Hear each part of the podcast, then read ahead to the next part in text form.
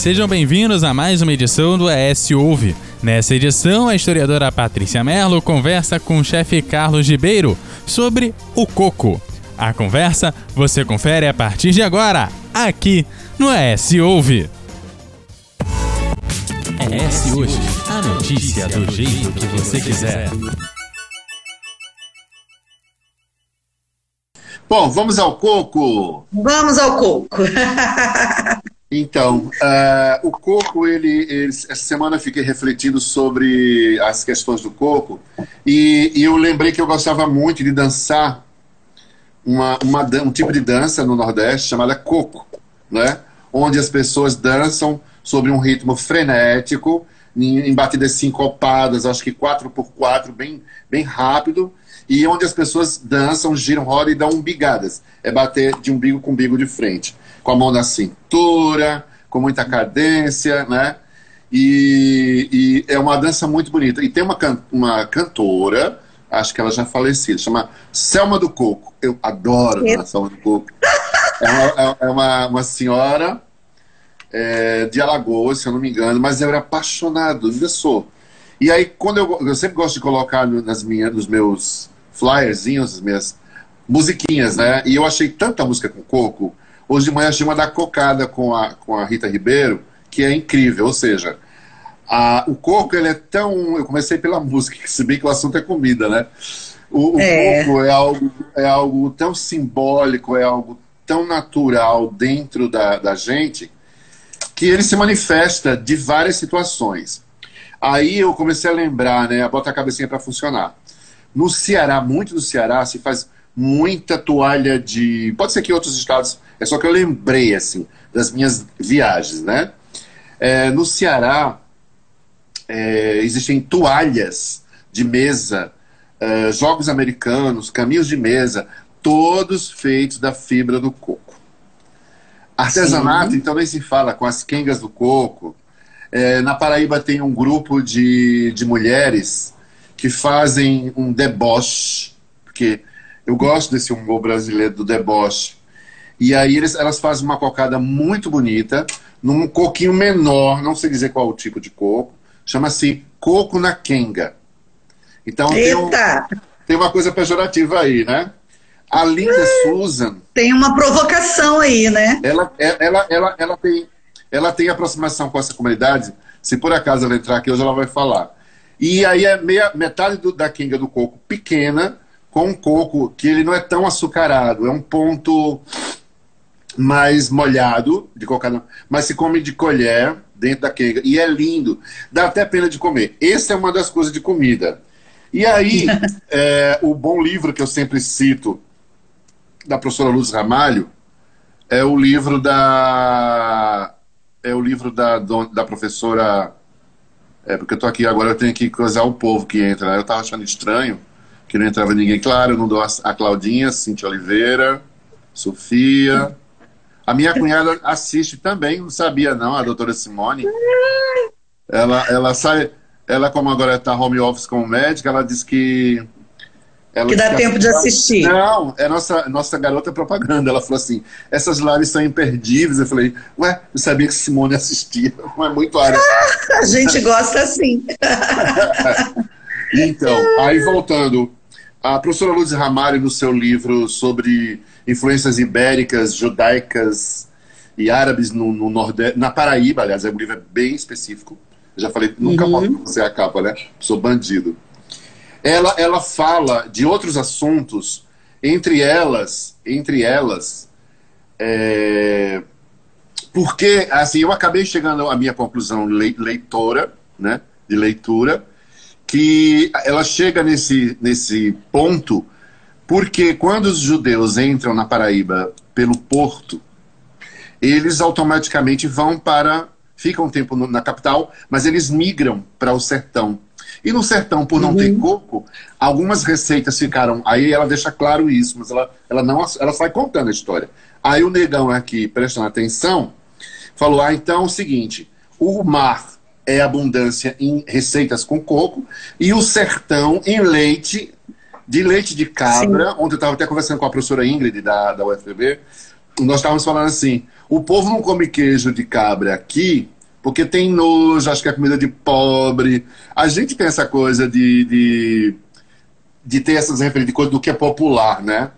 E, e aí vem uma história muito longa, né? Dessa coisa que a gente quer comer o foie gras, mas não quer comer a buchada, né? Que não é? são vísceras, né? E, e daí o coco, aí daí o coco volta. Oi? É. Foie gras você se você, você fotografa.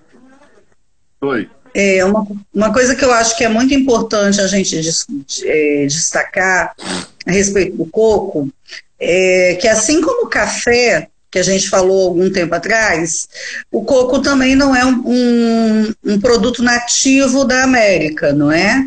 Ele vai, mas ele vai chegar aqui muito cedo. Na verdade, ele vai chegar aqui ainda no início do século XVI e o, os primeiros memorialistas que vão falar a respeito do Brasil, né, da, da América Portuguesa, enfim, da colônia no século XVI, eles já vão falar da presença dos coqueiros pelo litoral do Nordeste, é, especialmente é, ainda no século XVI, né? O que mostra que a planta se disseminou muito rapidamente. Uma coisa interessante, eu queria aí chamar a atenção, é que a origem do coco é da Malásia, tá? Uhum. Os portugueses entraram em contato com o coco na Índia e uhum. eles ficaram encantados quando conheceram esse, esse produto. E o nome coco, inclusive, foi dado pelos portugueses. E aí uma curiosidade, né? É, coco era o nome, era a maneira como eles chamavam as caveiras. Né, as caveiras.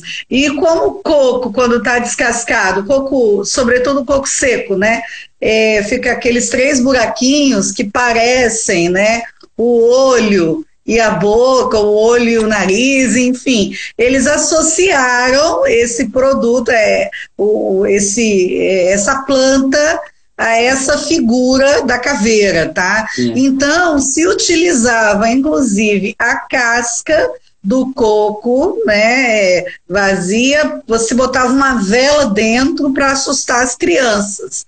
Então, você tem duas figuras folclóricas em Portugal uma delas sobrevive no Brasil até hoje, tá?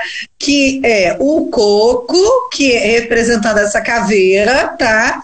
E a Cuca, a Cuca, que era um dragão, enfim, que no dia de São Jorge ela é, é, essa figura aparecia para ser é, enfrentada por São Jorge. Então a cuca não é uma invenção do Monteiro Lobato, na verdade a cuca é a versão feminina do coco ah. nessa mitologia popular é, portuguesa aí do século XVI, tá? Eu achei bacana essa história, uhum. porque normalmente a gente não conhece, não é, a maneira como essas tradições populares se constituem constituem. Uma outra coisa que eu queria destacar é que no século XVI, no Brasil, o que se consome do coco é principalmente a água, não é? Como nós consumimos muito, a água de coco é um símbolo do, é, do, dos trópicos, não é? A gente chega na praia, Priscila agora mesmo está dizendo, tô aqui tomando água de coco lá nos Estados Unidos, entendeu? A palhaça. Quer dizer, mas aqui, assim, chega, eu pelo menos chego na praia, eu quero tomar água de coco. Ana Luísa tinha oito meses, já tomava água de coco no canudo, na praia. Então, assim, a gente tem esse hábito no litoral de consumir muito água de coco. No século XVI se consumia a água de coco e se consumia a carne do coco verde, principalmente. Ainda não se utilizava a carne do coco para outros preparos, nem se conhecia o leite de coco. Vai ser só no século XVII que a gente vai, na verdade, ter as primeiras apropriações desse produto pela culinária. E eu diria que, primeiro, nos pratos doces, né? Priscila dizendo que o Brasil não sai. Lógico que não sai, né, Priscila? Priscila é, é a americana mais brasileira do momento, entendeu? Como sempre. Mais capixaba. Enfim, é, e a gente passa a ter o coco sendo utilizado como parte das receitas doces, principalmente misturado ao polvilho, à mandioca, entendeu? Ao milho. Então a gente vai ter toda uma, uma cozinha da doçaria se desenvolvendo ao redor desse produto a partir do século XVII, especialmente. Né? As comidas, as comidas elas, elas começaram por um processo doce talvez pelo processo da colonização do açúcar, me corrija se eu estiver errado. E, e, também o açúcar, ele, ele meio que, ele meio não, ele console, ele aconchega. Você falou bastante isso na, na sua live com, com o Fernando. E as comidas juninas que a gente está chegando já, elas são repletas de receitas com coco.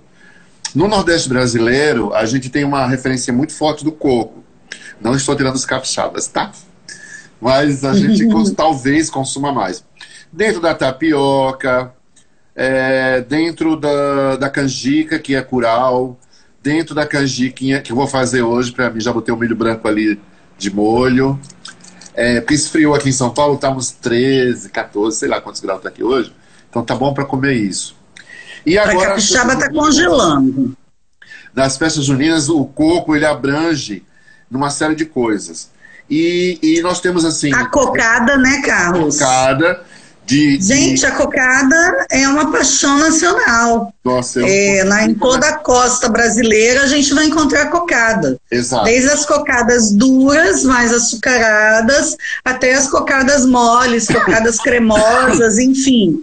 Então a gente tem um uso bastante é, difundido, né? É. E as balas de coco também, né, Carlos? Que é uma outra coisa típica do litoral, festas, principalmente. Nas festas juninas, na Paraíba e na Bahia, tem duas, duas batidas que são muito batidas de, de álcool, né? Alcoólica. Chama batida.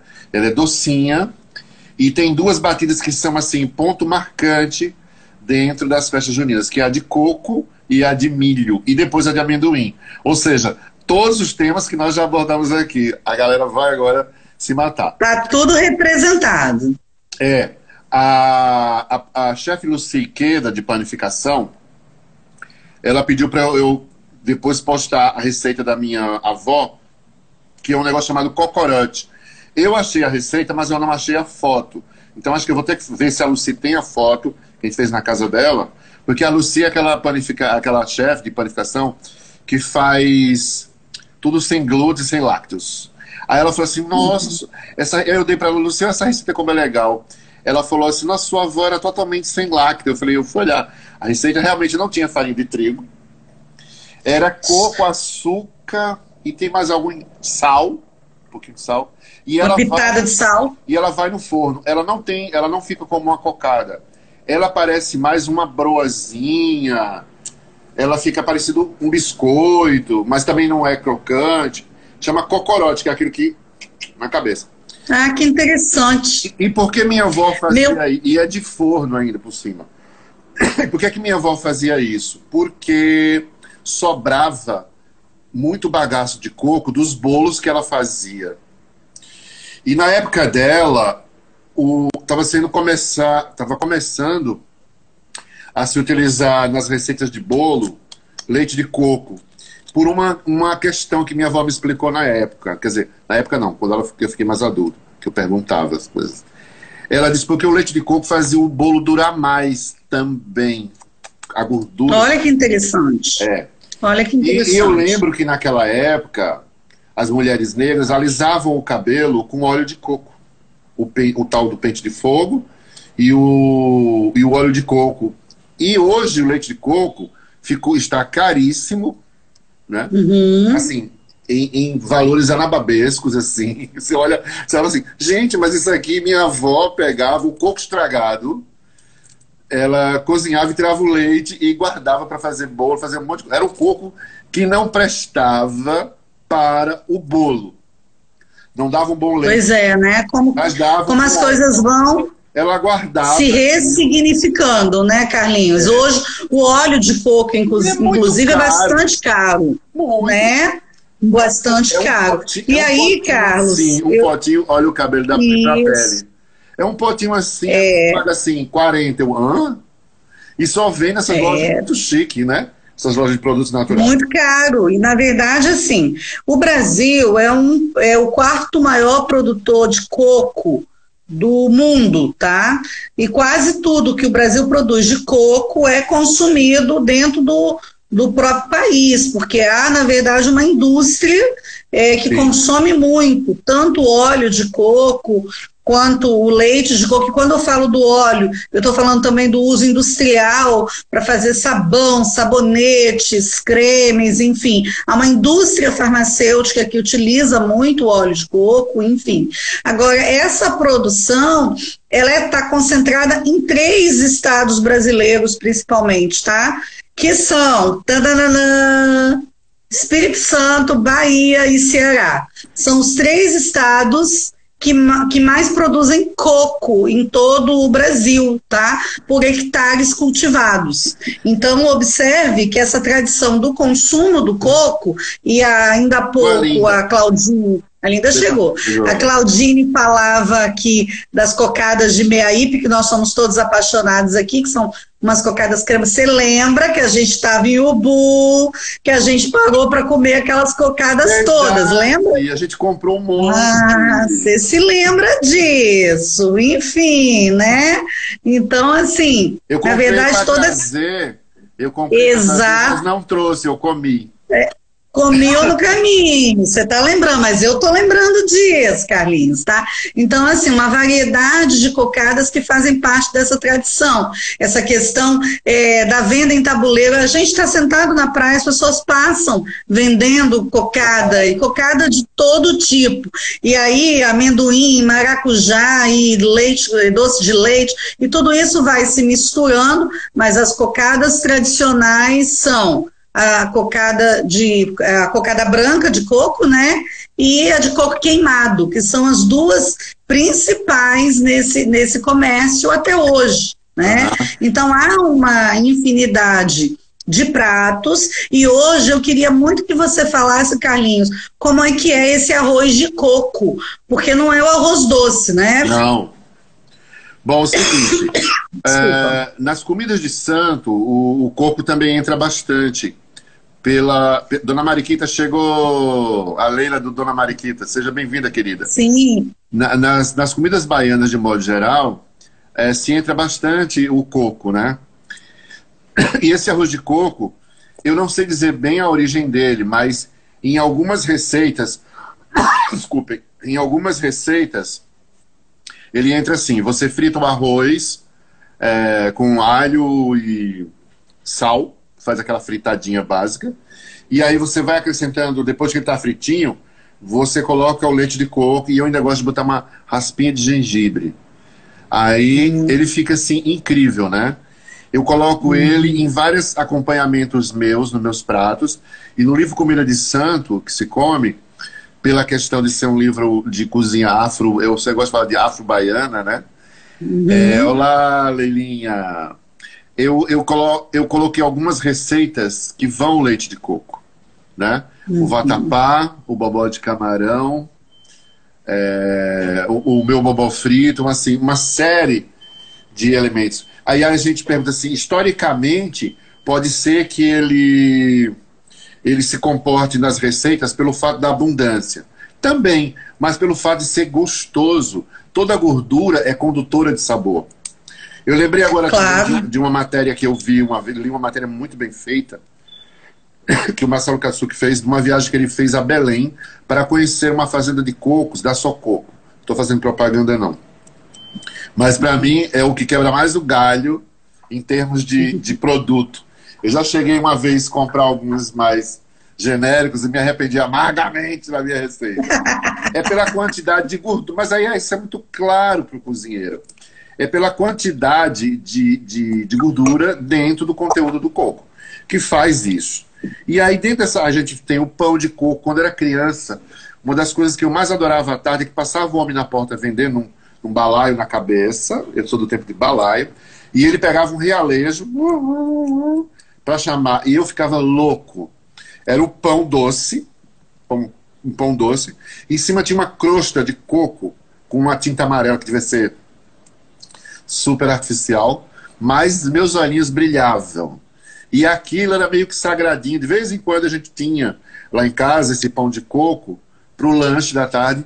Eu... Mas nas padarias aqui a gente acha até hoje. Eu quero te dizer, meu bem, tá? É, é o, o, amarelo aqui, ele é tipo um creme de confeiteiro, hoje em dia, né? E aí coberto com coco, ou então açucarado com coco. Eu, pessoalmente, gosto muito de um é, que o nome aqui é língua de sogra, eu nem sei por que, que o nome é esse, tá?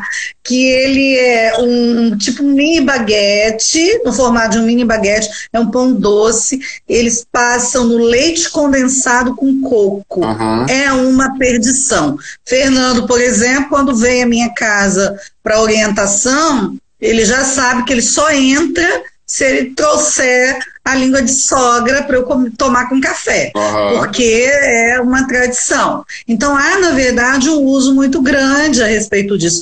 Eu tenho, Carlos, uma memória afetiva do coco muito ligada ao meu pai, porque, na verdade, assim, ligado a um tio, que era quem subia no coqueiro na casa da minha avó. No quintal da minha avó tinham três pés de coco é, bem altos, então a gente sabe que para retirar coco de, desses coqueiros altos, quer dizer, exige toda uma técnica Tá? Ei, Vinícius, bem-vindo. Inclusive, é, na Índia, por exemplo, eles treinam macacos para fazer isso, para subir, que eles sobem rapidamente e arrancar os cocos e jogar. Ah, o coco anão.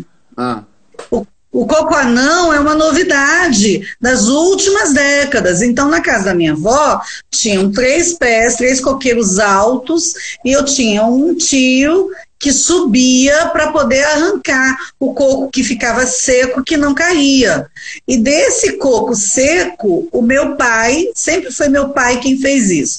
Abria o coco, tirava, descascava a crosta marrom, ralava e fazia cocada com açúcar. Papai faz isso até hoje. E às vezes a gente chega na casa da minha mãe, aí ela fala assim: ah, seu pai comprou um coco seco, fez uma cocada, eu deixei aqui separado, tá sempre num vidrinho.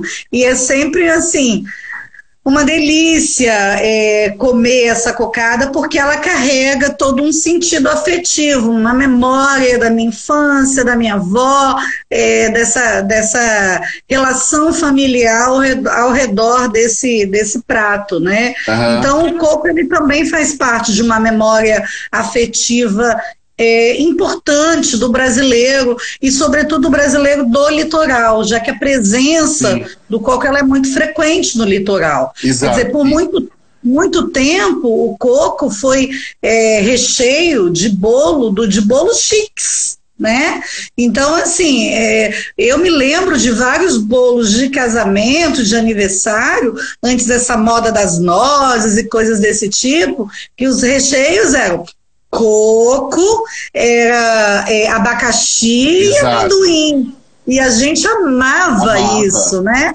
Não é? Então, assim, veja quanta memória ao redor do uso desses ingredientes que hoje, é, hoje já não são tão populares, porque essa moda é, low carb, essa coisa fit, transformou o coco em um hit, da moda, do consumo, entendeu? Mas tradicionalmente ele ficava relegado né, a uma segunda classe de alimentos, Sim. considerado menos sofisticado, não é? Claro. E veja, a gente vai descobrindo novos usos, inclusive. Exato. Porque, inclusive, ele. Aham, olha aqui, a dona Mariquita falou: o coco já era uma das comidas dos deuses indianos. Exatamente. Sim, exatamente. Sem dúvida.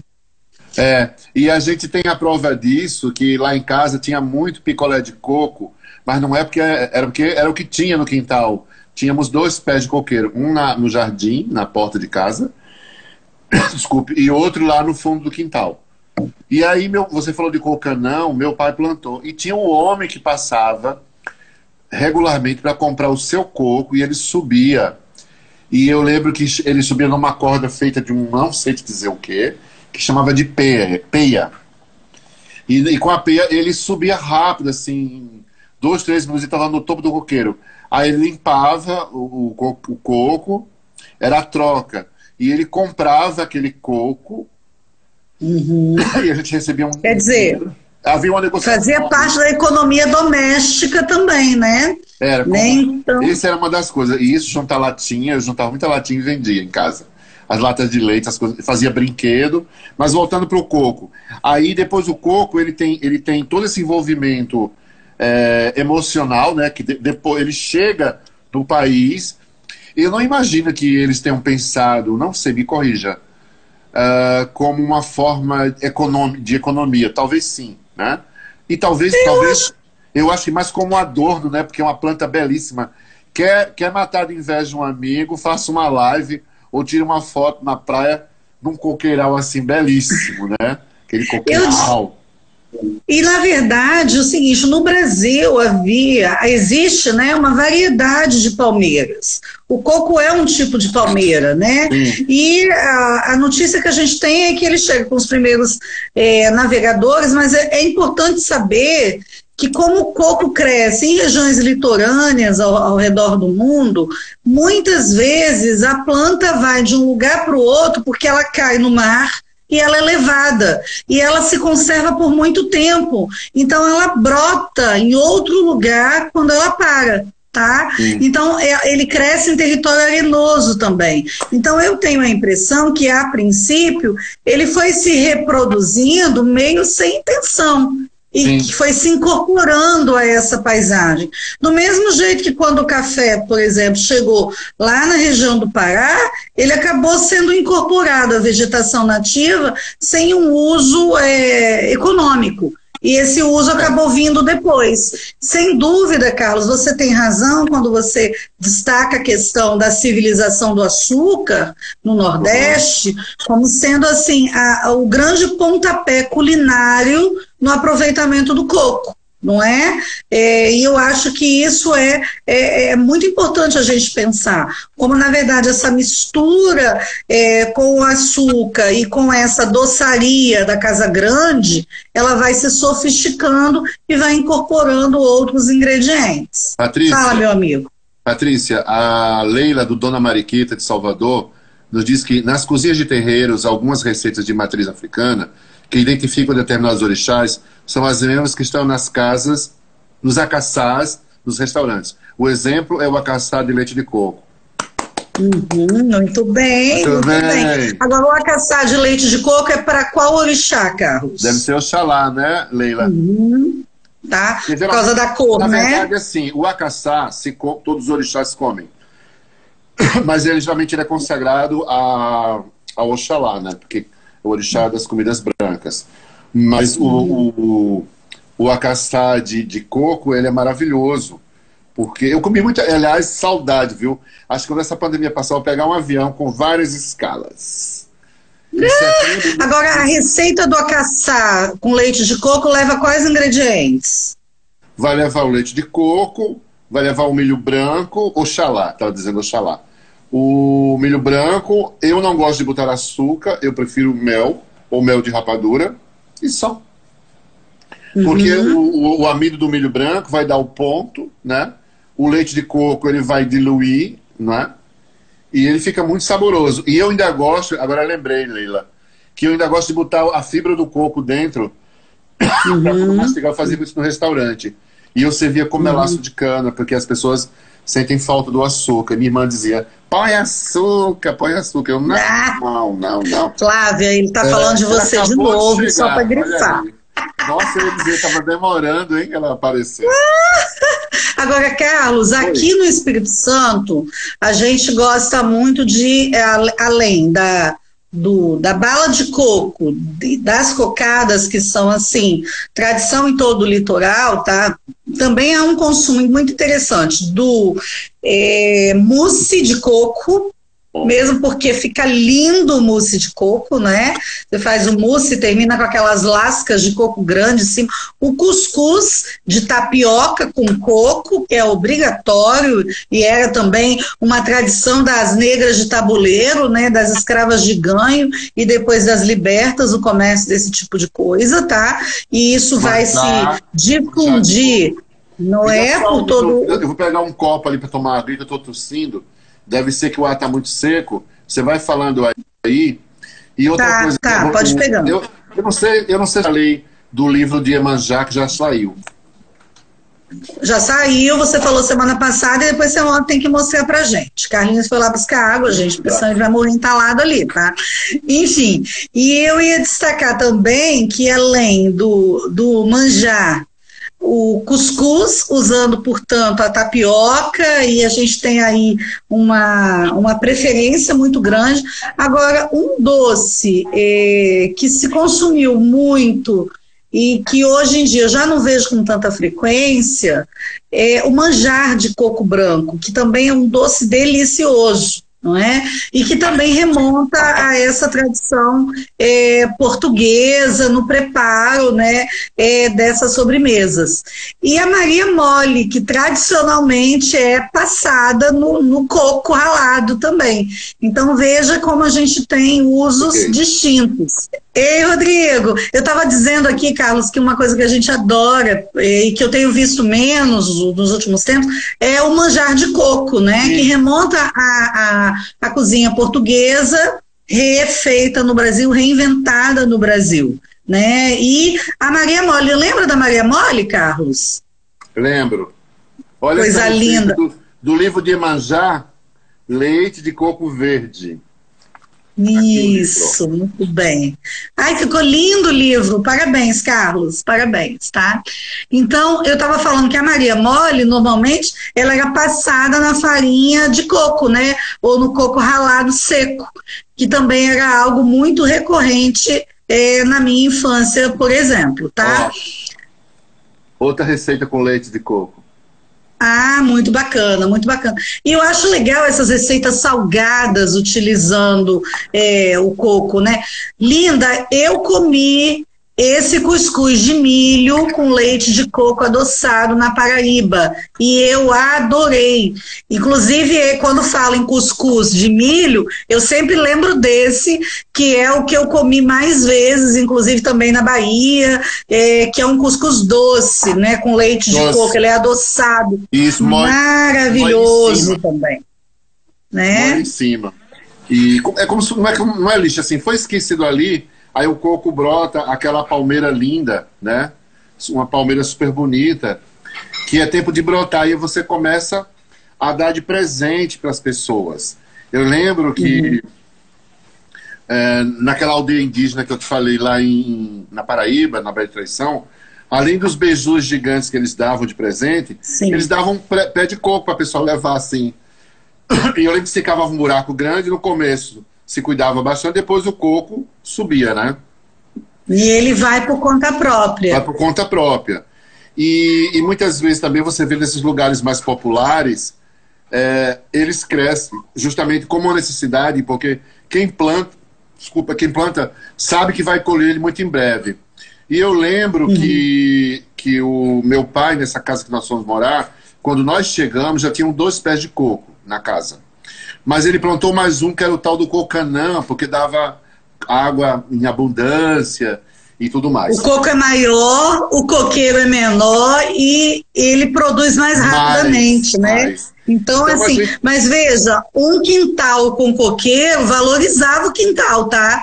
Então, assim, é, quando se procurava um quintal, um terreno para comprar, a presença do coqueiro também era algo bastante valorizado.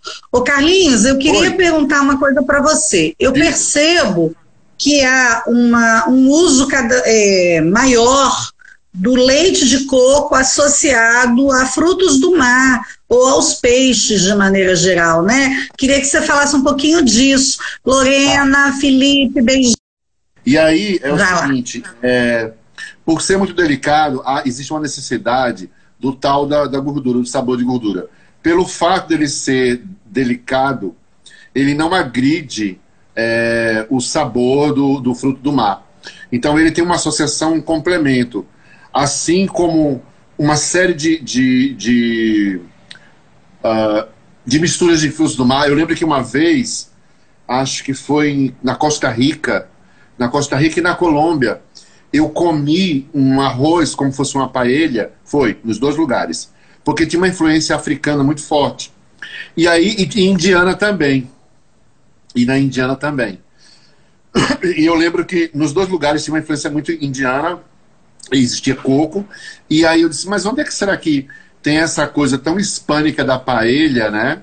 Tão espanhola da paella, e entra o leite de coco. E aí quando eu cheguei nas barracas na praia, na, não sei se foi na Catagé, não sei onde foi o lugar que eu fui.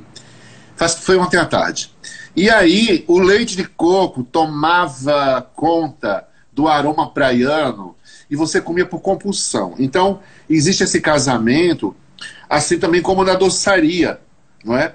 Você deve saber, é, eu sei por, por convivência, você sabe por estudos assim também, que, por exemplo, o quindim, né? Que ele leva muita gema, tá aqui no livro do Oxum, que é a nossa Sim, capa. isso aí. Ele leva muito ovo, mas ele leva uhum. também uma quantidade, uma quantidade enorme de, de leite de coco. E várias receitas. O beijinho de coco tá aqui, ó.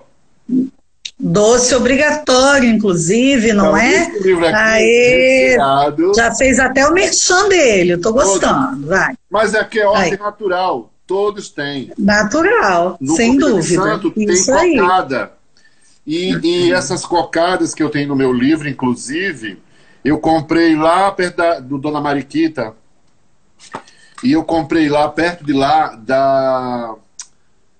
Eu esqueci, da Cira. Acho que era a Cira. Ó, eu queria. Ó, manjar de coco. Era isso que eu queria Sim, uma delícia, maravilhoso. Então, entendeu? coco é uma coisa que não falta dentro da história.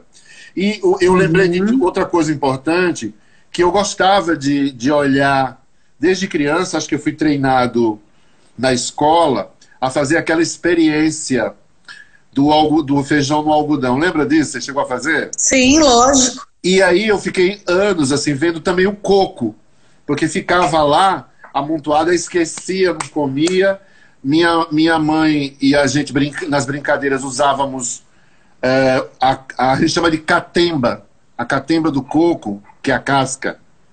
Uhum. Acender fogo. Sim, Maranhão, mas você sabe, Carlos, é, no Maranhão, que do coco, ainda se do coco se aproveita tudo, não é? Tudo. Se aproveita tudo. A fibra do coco, é, ela é utilizada para vários usos, não só no artesanato, né? A casca do coco, a graxa do coco. Então há, na verdade, aí uma indústria inteira. É, e a Linda chamou atenção aqui que a peixada vai utilizar o leite de coco vai. também no também, preparo. Né? E essa é uma marca distintiva entre a muqueca feita no Espírito Santo e a muqueca, por exemplo, feita na Bahia.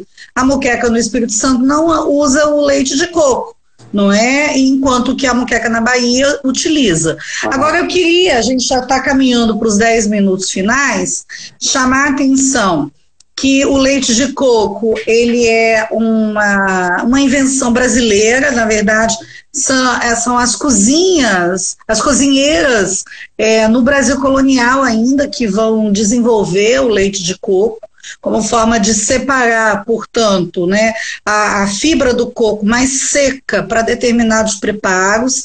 Eu fiquei pensando, Carlos, o bolo Souza Leão, que é um bolo famoso no Nordeste, ele utiliza coco? Muito. O leite de coco? Muito, pois é. Muito, eu bastante. me lembrava de uma referência, porque esse é um bolo histórico no Brasil, né? É, justamente o coco entra para sentar com a quantidade de gordura que precisa para dar o ponto. A gema dá, né? A gema dá essa, essa gelato, ela dá o ponto de gelatoniz, ah, gelatina no bolo. E o leite de coco, a gordura, também sustenta o bolo na questão de textura. É, uhum. A Leila do Dona Mariquita, ela está dizendo que o coco muito usado na Bahia é o licuri, uhum. assim como o buriti e a carnaúba. É, lá no Maranhão a gente usa muito buriti. E aí dentro dessa questão afetiva do coco, das, das receitas que a gente faz, eu, como o JP falou, eu queria fazer um rapidinho. A gente tem o pão, a gente tem os coqueiros como decoração, a gente tem as esculturas, os colares, a gente tem uma série de coisas, mas uma das coisas que me fez lembrar. E a esteira, Carlos? A esteira também, não é? Também, também. É, de entrar na porta de casa, né? Então, uma das Sim. coisas que eu acho importante, além de estar estudando um pouco mais o bolo de rolo, sim, é o observar das coisas. Não é que nós estejamos com mais tempo, mas assim, o, esse tempo da pandemia nos faz observar coisas que, que a gente fica sempre, você e eu, uma semana inteira observando na ordem natural das coisas, pelo fato de estarmos separados da humanidade. E eu comecei agora a observar coisas bonitas, né? Que eu não olhava mais, tipo, ó, o alho nascer. Uhum.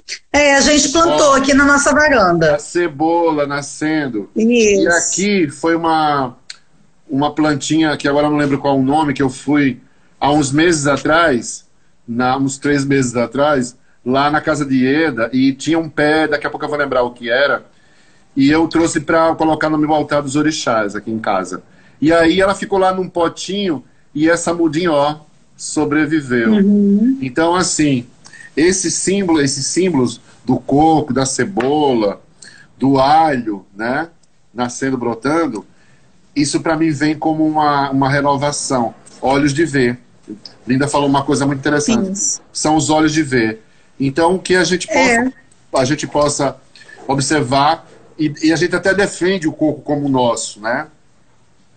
Mas, mas... Tão integrado que ele está à nossa cultura. A Linda explicou aí antes a coisa da Kenga, que eu achei super ah, interessante. Então, Fala disso aí, Carlos, pra gente. Linda, uma vez você me deu umas, umas cocadas, eu até trouxe um monte de uma associação de mulheres.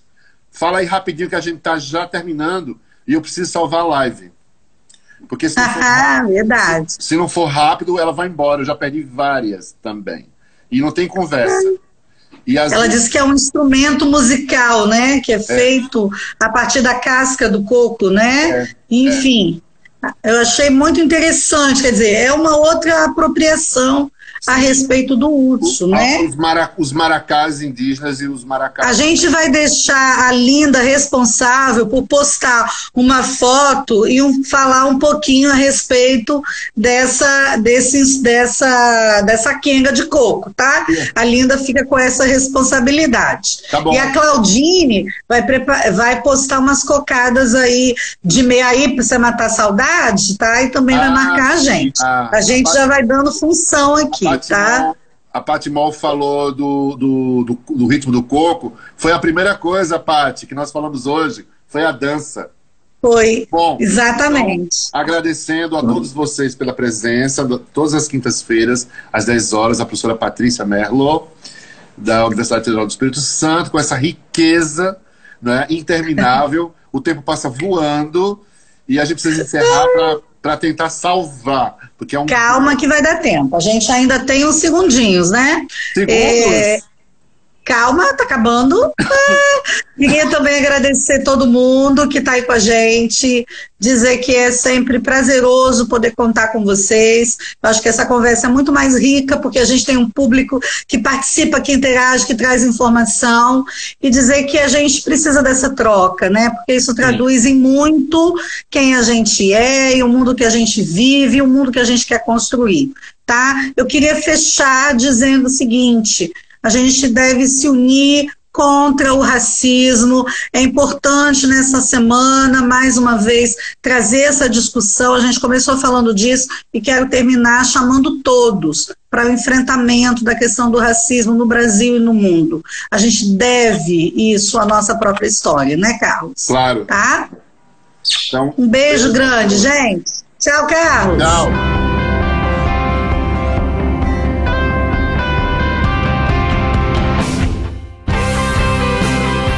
Você encontra o S Hoje nas redes sociais, arroba S Hoje no Twitter, Facebook e Instagram, no canal do YouTube e em shoje.com.br.